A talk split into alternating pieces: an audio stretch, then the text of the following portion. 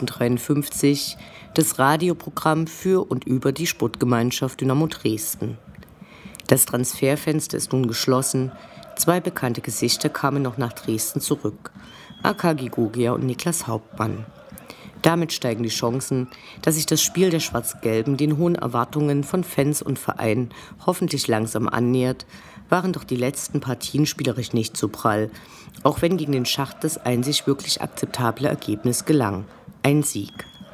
Auf die Spielertrikots kehrt nun nach heftigen Diskussionen doch der zunächst zugunsten eines Sponsors entfernte Dresden-Schriftzug zurück. Ästhetisch eher suboptimal, genau wie die ganze verfahrene Geschichte dazu.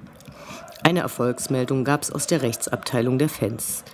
Anwältin Linda Röttich, die die schwarz-gelbe Hilfe und den Dachverband der Fanhilfen unterstützt, errang vor dem Bundesverfassungsgericht ein Urteil, welches sie dankenswerterweise für uns juristische Laien allgemeinverständlich erklärt. Ihr hört die 156. Ausgabe von Welle 1953. Mein Name ist Anne Vidal. Sportfrei.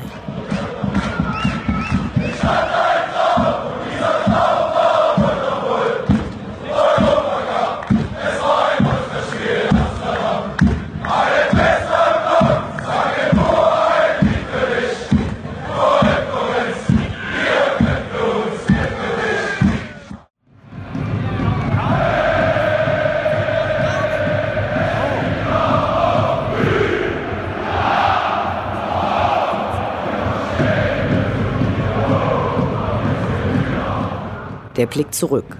Was ist passiert? Was war großartig? Was hätte nicht geschehen dürfen? Infos zu den absolvierten Liga- und Pokalspielen.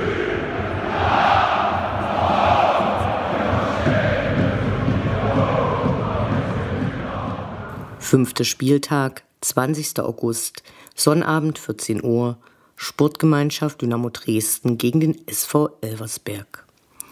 Endlich regnete es mal wieder in der sächsischen Landeshauptstadt und das nicht zu knapp. Warum dann in einigen Blöcken durch die Einlasskräfte Regenschirme verboten wurden, obwohl man auch welche im Fanshop erwerben kann, ergibt keinen Sinn. In einigen Bereichen waren auch viel zu wenig Ordner da, sodass der Einlass ewig dauerte. Das ist besonders ärgerlich, wenn man bedenkt, dass derzeit viel zu wenig Leute zu den Spielen gehen und solche Erfahrungen gelegentliche Besucher nicht gerade zum Wiederkommen einladen. Zum Spiel. Elversberg wurde aufgrund seiner geringen Größe und fehlender Erfolge im Europacup der Landesmeister wohl von den meisten unterschätzt. Zum anderen galt es, die Scharte der schmählichen Niederlage bei Viktoria Köln auszugleichen. Aber nach vier Minuten weinte nicht nur der Himmel. Die Gäste gingen nach einer Ecke in Führung und wir sahen ein relativ chaotisches Spiel.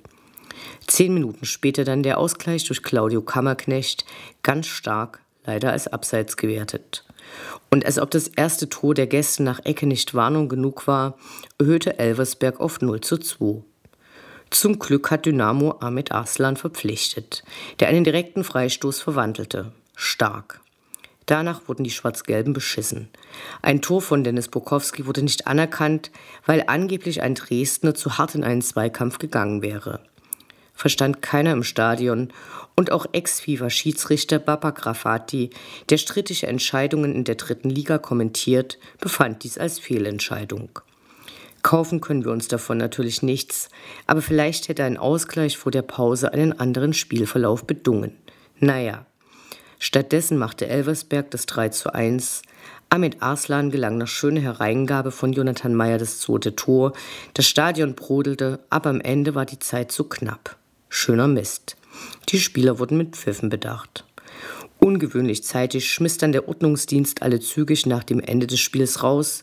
Wir hoffen, dass das beim nächsten Spiel wieder entspannter ist. Sechster Spieltag, 28. August, Sonntag 14 Uhr, der Schacht gegen die Sportgemeinschaft Dynamo Dresden. An einem kühlen Sonntagvormittag ging es in den Schacht. Die Gästetickets waren schnell vergriffen. Auf den Waldparkplätzen bestanden nicht alle Dynamo-Fans den Gemeinschaftszugehörigkeitstest, der darin bestand, so einzuparken, dass möglichst viele weitere dort ihr Auto abstellen können. Naja. Am Einlass ging alles zügig. Die erste größere Aufregung gab es, als die aktive Fanszene mit einem größeren Marsch aus der Stadt kommend eintraf und dafür alle verfügbaren Polizeimannschaftswagen vorneweg und hintendran mitfahren mussten. Hinter dem Gästeblock trafen sich viele Bekannte. Der nicht wirklich lecker aussehende Nudelteller mit klein geschnittenen Wienern und dünner Soße war für viele das Gericht erster Wahl, was kulinarisch aber kaum nachzuvollziehen war. Im Block dann ein Riesengedränge. Schön, dass es jedes Jahr wieder den Versuch gibt, in den einfach viel zu klein geratenen Gästebereich möglichst viele hereinzupressen. Die Mannschaftsaufstellung erzeugte Stirnrunzeln und das Geschehen auf dem Platz bestätigte leider die schlimmsten Befürchtungen. Wer gehofft hatte, die Schachte würden aufgrund ihrer Angeschlagenheit durch die bisher schön verpatzte Saison einfach weggeballert werden, wurde enttäuscht. Zum Glück waren sie aber nicht wirklich gut und zum Glück war der Fußballgott mit den Schwarz-Gelben, sodass nicht allzu oft Lattentreffer hingenommen werden mussten. Ein Trend, der früher mal die Sahne auf der Torte war, weil ein seltenes Ereignis, damals aber wirklich emotional und in den letzten Jahren inflationär geworden ist, ist das mannschaftliche Rumgeschuppe und Gepose. In den meisten Fällen wirklich überflüssig. Da gab es mehr Sympathien für die sportlichen Dynamo-Fans, die es schafften, vom Gästeblock aus ein lilafarbenes Graffiti teilweise gelb zu übersprühen. Der Support war meistens stark, auch wenn für unseren Geschmack die gesangliche Schmähung von Sexarbeiterinnen demnächst auch mal wieder aufhören kann. Ohne Kunden hätten sie ihre Arbeit nämlich nicht. Sportlich sah es lange Zeit nicht danach aus, als ob es eine der beiden Mannschaften noch zu etwas Zielbarem bringen würde. Als Jonathan Meyer einen Pass der feinsten Sorte auspackte und Christian Conte traumhaft verwandelte. Da war kollektives Durchdrehen angesagt. Die Dynamo-Fans voller Glück, die Schachte aus Schmerz. Einer von ihnen fühlte sich durch die Freude des Pressesprechers so verletzt, dass sie ihm Prügel anbot. Dieses Angebot wurde aber ausgeschlagen. Die Schwarz-Gelben feierten mit den Fans und ihren Betreuern ausgelassen und Dynamos neuer Zeugwart Tom Teicher-Töll konnte mit Textsicherheit glänzen.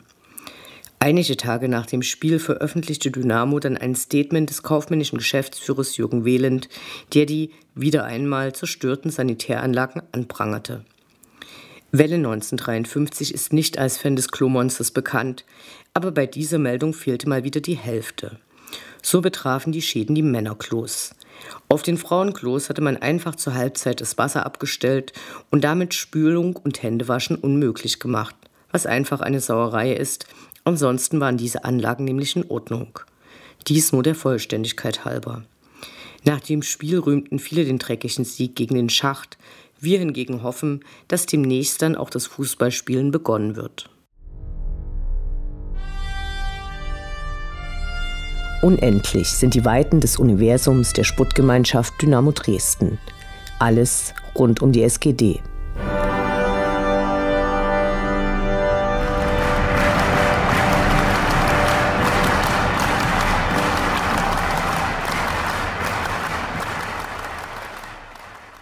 Der Sommer neigt sich dem Ende entgegen.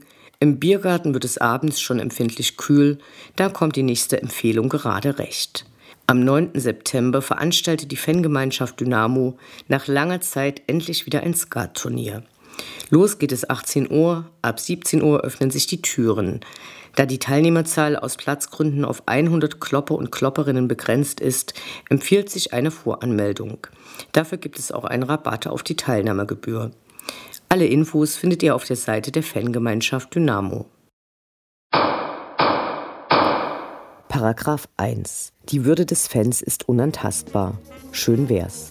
Fußball als Experimentierfeld. Über Probleme im Spannungsfeld zwischen lebendiger Fankultur, Kommerzialisierung und staatlicher Repression.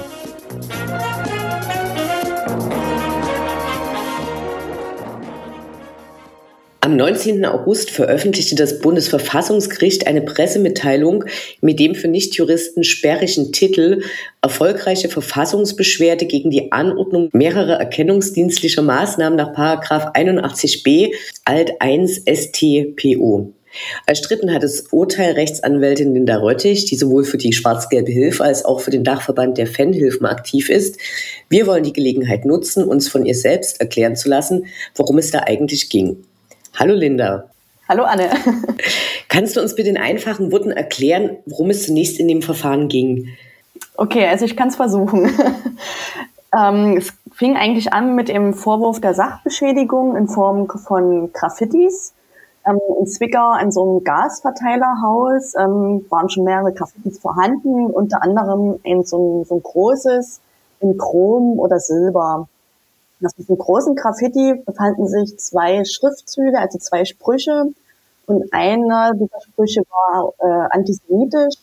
Und daraufhin ähm, hat der Mandant dann diese zwei Sprüche mit Chrom übermalt, sodass sich das dann eigentlich wieder in dieses große Graffiti einfügte.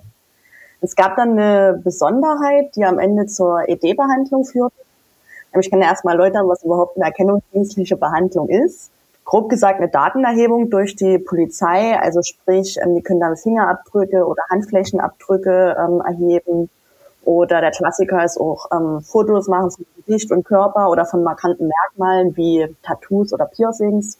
Alles, was so markant ist im Gesicht zum Beispiel oder an Armen oder ja, was man so gleich sieht an Händen. Ähm, es gehören aber auch Messungen dazu wie Gewicht und Größe.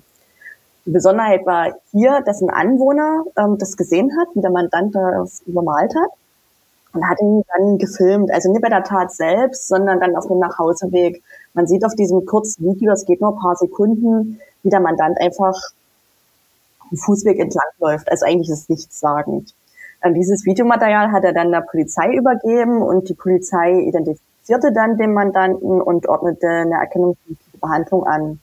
Dabei aber nicht nur Lichtbilder, was ich ja vielleicht noch verstanden hätte, weil man ja das Videomaterial als Vergleich hat, wo man ihn darauf sieht, sondern sie ordnete auch Finger- und Handflächenabdrücke an. Und der Mandant kam dann mit dieser Anordnung zu mir und ähm, als er mir das so erzählt hat und ich mir diese Anordnung angeguckt habe, ähm, war für mich eigentlich schon relativ schnell klar, dass das Ziel hier die Einstellung des Verfahrens ist und diese EG-Behandlung vor allem in diesem Umfang zu verhindern. So, warum habt ihr die Beschwerde gegen die polizeiliche Anordnung der erkennungsdienstlichen Behandlung eingelegt? Also grundsätzlich soll ja erstmal jeder selbst bestimmen, was mit seinen Daten passiert, äh, welche Daten er preisgibt und welche Daten überhaupt von anderen Personen dann verwendet werden dürfen. Das ist das Recht auf informationelle Selbstbestimmung. Und dieses Recht wird durch die ED-Behandlung oder durch diese Anordnung eingeschränkt. Und daher müssen solche Anordnungen ja auch rechtmäßig sein. Also sie müssen dem Gesetz entsprechen. Da gibt es bestimmte Voraussetzungen. Und das war aus meiner Sicht hier einfach nicht der Fall. Also die Lichtbilder hätte ich noch in Ordnung gefunden. Da hätte ich mich bestimmt dann auch nicht gestritten. Ähm, obwohl er bereits identifiziert war und das Video war wirklich in schlechter Qualität und eigentlich für einen Vergleich ungeeignet. Ähm, aber es gab halt keine Fingerabdrücke als Vergleichsmaterial. Und wenn ich diese Fingerabdrücke oder Handflächenabdrücke nicht habe, dann kann ich sie auch nicht erheben im Strafverfahren. Das ist genauso wie bei der DNA. Wenn ich DNA haben möchte, um das zu vergleichen, brauche ich natürlich DNA. Am Tatort dann. Genau. Äh, wie ging das Verfahren weiter? Also ich habe dann gegen diese erkennungsdienstliche Behandlung, also gegen die Anordnung, Antrag auf gerichtliche Entscheidung zum Amtsgericht Zwickau ähm, gestellt. Das ist der zulässige Rechtsbehelf, den man dann einlegen muss. Ich habe Akteneinsicht beantragt und danach sollte eigentlich die Begründung erfolgen. Ich kann das ja erst begründen, wenn ich die Akte habe.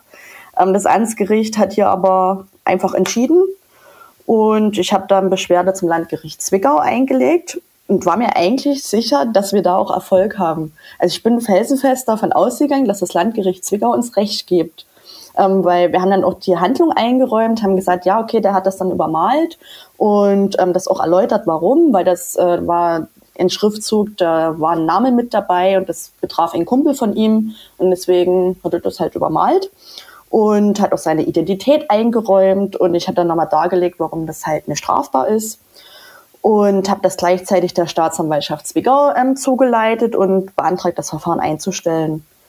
Komischerweise hat dann das Landgericht äh, Zwickau die Beschwerde verworfen und hat sich dabei nur auf die Begründung der Polizei gestützt. Also das, was ja eigentlich schon rechtswidrig angeordnet war, hat das Gericht gesagt, ne, das ist völlig in Ordnung, hat aber selber nichts begründet, ist auch nicht darauf eingegangen, was ich da geschrieben habe. Und ähm, das Komische war dann wiederum, dass die Staatsanwaltschaft anderthalb Monate später das Verfahren eingestellt hat. Wobei das Gericht ja erst gesagt hat, naja, die Anordnung war ja rechtmäßig, ne? Und dann stellt die Staatsanwaltschaft das Verfahren ein. Habe ich so jetzt auch noch nicht erlebt, aber ich war natürlich erstmal froh, dass das vom Tisch war. Ähm, aber die ED-Behandlung stand ja noch im Raum. Also das heißt, die Staatsanwaltschaft hat davon abgesehen, überhaupt in Strafprozessverfahren zu eröffnen über diesen Sachverhalt der Sachbeschädigung, die dem Mandanten vorgeworfen wurde. Aber die Anordnung zur Ideebehandlung, die stand nach wie vor im Raum. Das heißt, das Verfahren war eingestellt und der Mandant hätte sich dann trotzdem für Handabdrücke und dieses Abfilmen zur Verfügung stellen müssen. Naja, also die Staatsanwaltschaft hätte das nicht mehr umgesetzt, weil das Verfahren ja an sich erledigt war. Was hier aber der Knackpunkt war, dass wir ja eine Entscheidung vom Landgericht hatten, und wenn sowas erstmal im Raum steht, ist das ja schon so ein kleiner Präzedenzfall, den wir da geschaffen hätten. Und der musste natürlich jetzt auch wieder aus der Welt. Und der, diese, dieser Fall erschien mir dann einfach geeignet, ähm, um da weiter dagegen vorzugehen. Und das nächste und letzte Mittel ist dann eben die Verfassungsbeschwerde. Und dann habe ich das dem Mandanten vorgeschlagen und der war sofort dabei. Ähm, wie, wie ist dein Erfolg äh, vor dem Bundesverfassungsgericht einzuschätzen? Also bist du von vornherein davon ausgegangen, dass deine Chancen gut stehen, dort Recht zu bekommen oder? Naja, also ich habe jetzt nochmal im Vorhinein äh, recherchiert. Die Erfolgsquote bei einer Verfassungsbeschwerde beträgt gerade mal 1,29 Prozent.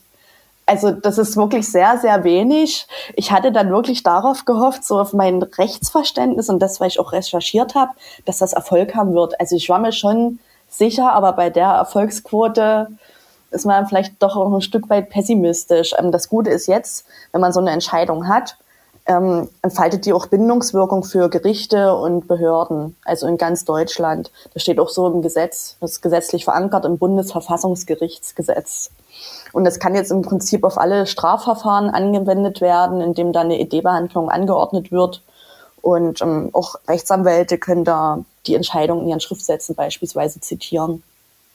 Das heißt, jedes Mal, wenn jetzt in einem Verfahren in Deutschland äh, die Polizei eine Ideebehandlung anfragt, wo Merkmale geprüft werden, die eben nie vergleichbar sind, weil am Tatort zum Beispiel keine DNA vorhanden ist, kann keine DNA-Behandlung eingefordert werden. Wenn keine Handabdrücke gefunden wurden, kann kein Handabdruck angeordnet werden. Verstehe ich das richtig? Das ist richtig. Also wie kann das Urteil jetzt konkret Fußballfans im Liga-Alltag helfen? Und ähm, kann man sich damit auch gegen das abfüllende Polizei, äh, Personalfeststellung mit Videoaufnahmen oder ähnlichem direkt wehren? Oder ist das was, was wiederum immer nur auf dem Rechtsweg mit Hilfe einer Anwältin erfolgen kann? Mhm, ja, das ist immer ein bisschen schwierig. Also so ED-Behandlungen sind ja gerade im Fußballumfeld so gefühlt an der Tagesordnung.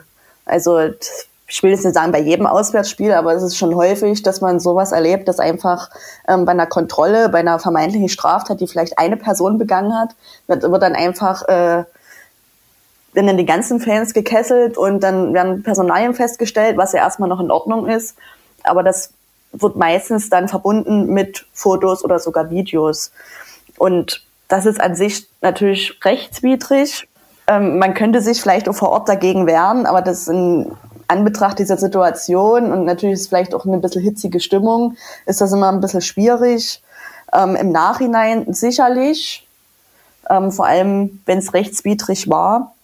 Was man machen kann, ähm, was ich auch empfehle, man könnte zumindest die ähm, Polizeibeamten mal nach der Rechtsgrundlage fragen. Wenn die jetzt da einfach Fotos oder ein Video machen, einfach mal fragen, was ist denn jetzt die Rechtsgrundlage und wie sind jetzt denn die Voraussetzungen und warum sind die jetzt in meinem Fall erfüllt? Und die müssen das begründen. Also das sind nur, die können das nicht nur schriftlich anordnen, sondern auch mündlich und dann müssen sie es auch mündlich begründen. Und das können die dann natürlich auch nicht.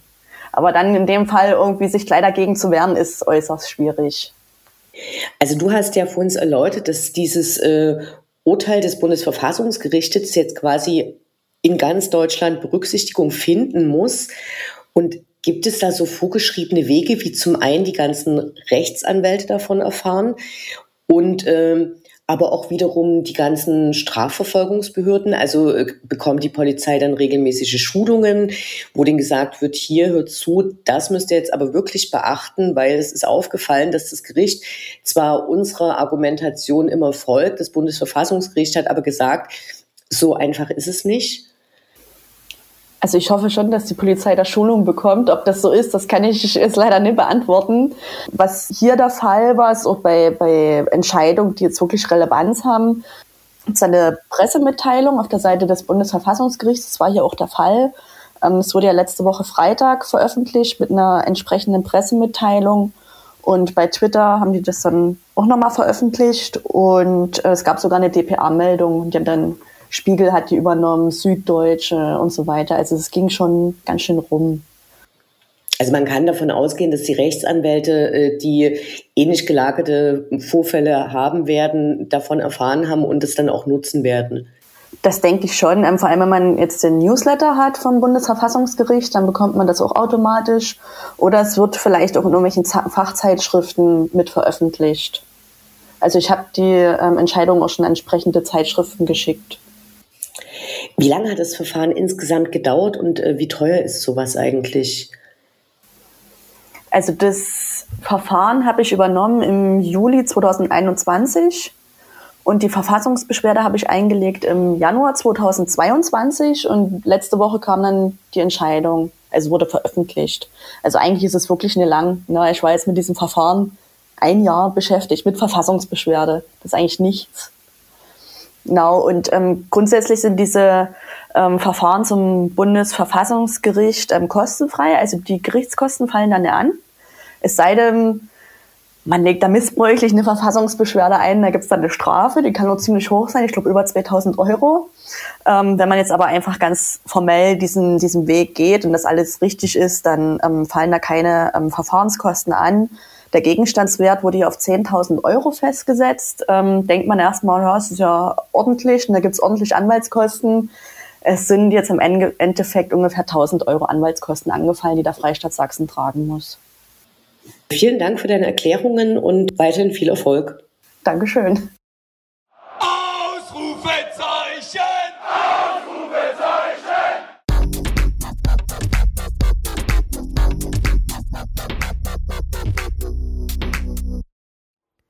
Der Blick nach vorn. Die nächsten Spiele, die nächsten Termine. Hoffnung und Zuversicht. Niederlage oder Ufter.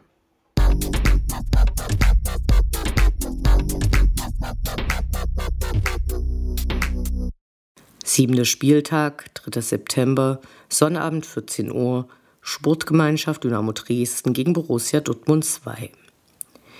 Die Bubis des Ballspielvereins Borussia kommen zu Besuch. Eigentlich ein Unding, dass zweite Mannschaften von Erstligavereinen die Startplätze der dritten Liga bevölkern. Von einigen als sinnvolle Entwicklung ihrer mit teuren Etats zwielichtiger Sponsoren finanzierte Aufgebote betrachtet, finden wir es eine Wettbewerbsverzerrung. Wir hätten ja lieber eine Partie gegen Kickers Offenbach oder Weiche Flensburg gesehen, aber so ist es eben. Die Borussen Vertretung hat einen schlechten Start hingelegt und bisher erst drei Tore schießen können und steht derzeit auf Platz 18. In ihren Reihen haben sie Franz Pfanne, der von 2010 bis Juni 2015 bei Dynamo spielte. Ein Sieg ist für die Ansprüche von Dynamo geradezu Pflicht. Wir sind gespannt, ob das klappt. 11. September, Sonntag 13 Uhr, MSV Duisburg gegen die Sportgemeinschaft Dynamo Dresden.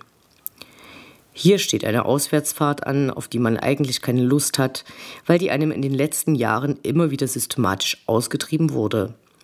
Nach einer der längeren Auswärtsfahrten dieser Saison wartet einer der hässlichsten Gästeblöcke des Landes, den man über ein Mundloch nach unten betreten muss und an dem sich gern die Polizei postiert. Das natürlich nur, wenn man es überhaupt hineinschafft, was 2018 einen Tag vor Weihnachten nicht vielen gelang und die die Partie in einem Schlammkessel vom Stadion verbringen durften. Die Bilanz gegen die Meidericher sieht ganz gut aus. Von 20 Spielen wurden neun gewonnen und fünf unentschieden gespielt. Derzeit stehen sie aber mit elf Punkten torgleich mit Ingolstadt auf Platz 6. Aufgepasst werden muss nicht nur auf Sebastian May, der zu den Zebras gewechselt ist, sondern auch auf deren Torwart, dem gelang nämlich Ende August ein Tor per Abschlag. Wir wünschen uns, dass sich das Auswärtsfahren wieder lohnt. Dynamo Allee.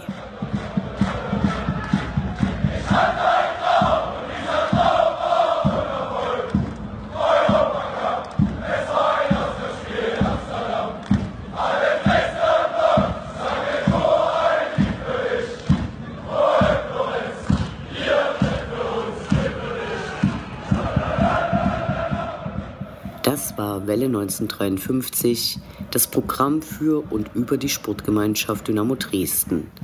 Ihr findet alle Sendungen über Dynamo mit den wichtigsten Neuigkeiten und Widrigkeiten auf dem Weg zum Europapokal bei den Podcast-Plattformen eures Vertrauens und auf welle1953.net. Mein Name ist Anne Vidal. Auf Wiederhören. Bis zum nächsten Mal.